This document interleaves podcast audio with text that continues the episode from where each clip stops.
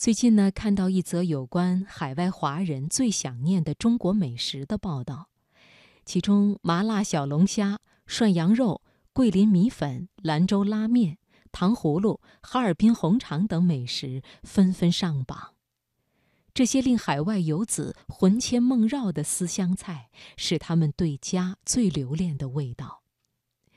今晚的读心灵，就请你听独立的文章：人生得意。需进餐，选自《中国青年报》。心灵不再孤单，因为你我分享。读心灵。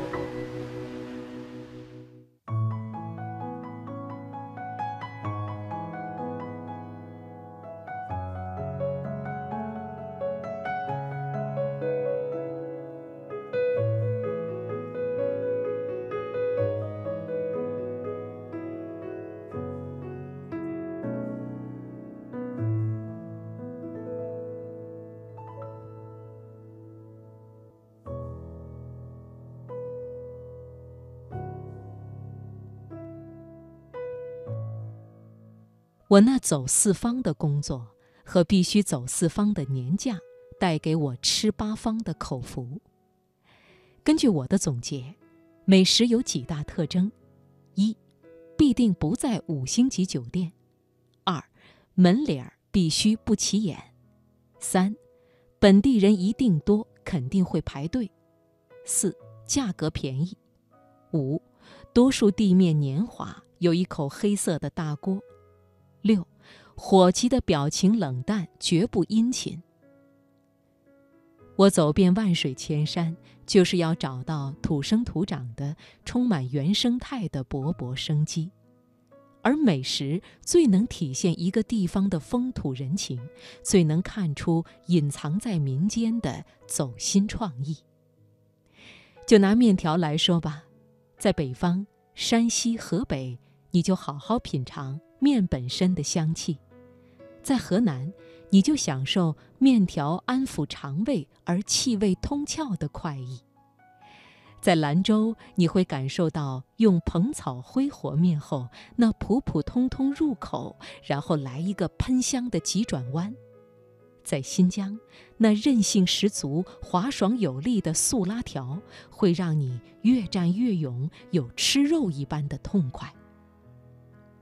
而南方不是小麦的主产区，面的味道自然也就退居二线了。我们吃的是浇头，在上海必点葱油拌面，在吴地要吃罗汉面、扇片面，在福建、浙江沿海必吃海鲜面，但是要到了中部地区，便要吃辣到你咽喉的牛肉面、牛油面。我在英国伦敦饺子馆门口曾经看到过这样一则广告：“Dumpling，十亿人的选择，他们都错了吗？”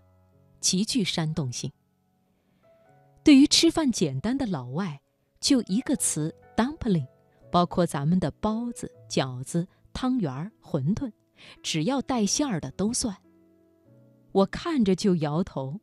多数老外很难理解中国一方水土养一方 dumpling 的博大精深。扁食是一种古语，在河北井陉的山沟里，就是饺子、白菜馅儿、香菇馅儿、扁豆馅儿等等；而在福建莆田的海边，就是燕皮馄饨。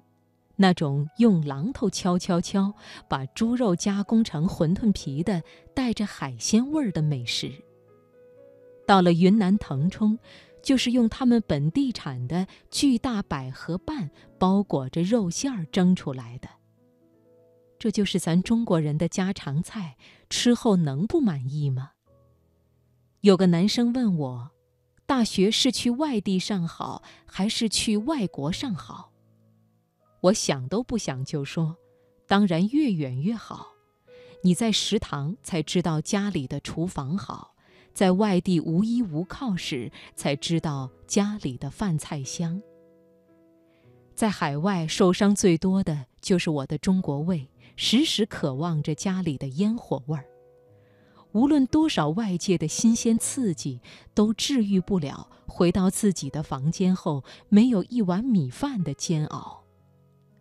我走到哪儿都会说：“随便上，我不挑食。”但对我娇嫩的肠胃来说，它其实是很难伺候的。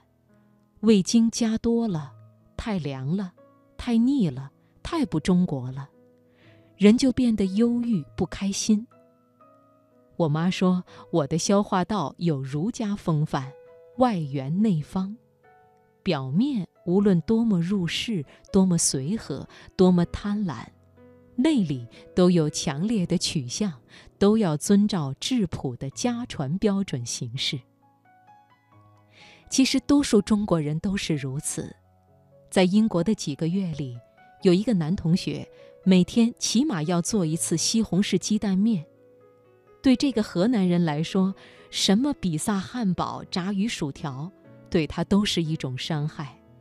只有妈妈爱做的西红柿鸡蛋面才是安慰他的良药。每次看他不烦不腻、吃得香喷喷的样子，我都深受感染。去了那么多地方，走了那么远的路，隶属身边的旅伴，他们为什么那么爱漂泊的感觉呢？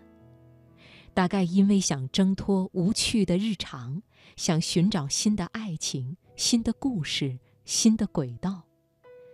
因为想抚平职场、婚姻带来的伤痕，想用刺激的蹦极、滑翔、攀岩来转换心境。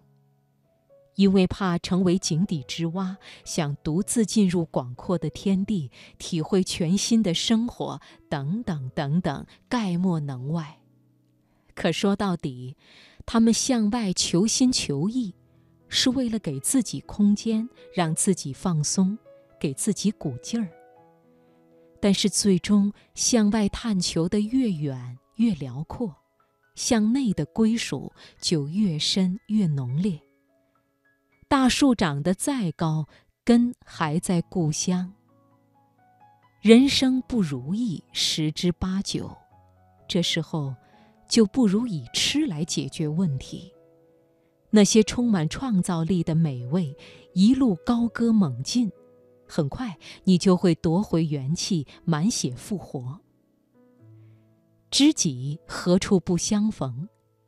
我喜欢结交不矜持、不做作、亲切自然、爱吃且饭量大的朋友，因为他们大多和我一样，虽然软弱，但有自己的快乐法门，关键时候不会被击垮。李白说：“人生得意须尽欢，那是酒醉的时刻。人不可能天天喝酒，却要天天吃饭。不要轻易被功名利禄扰乱了心神，不要被一则坏消息把心拉向深渊，不要对稀奇的事项太当真。吃点儿，喝点儿，用第三只眼看看自己，想想宇宙之广阔。”太空之荒凉，而我们却可以聚在一起，欢乐的你争我斗，好不热闹。所以说，人生不得意，要大吃一顿，转变心情；人生很得意，更该大吃一顿，击掌相庆。走吧，人生得意须尽餐。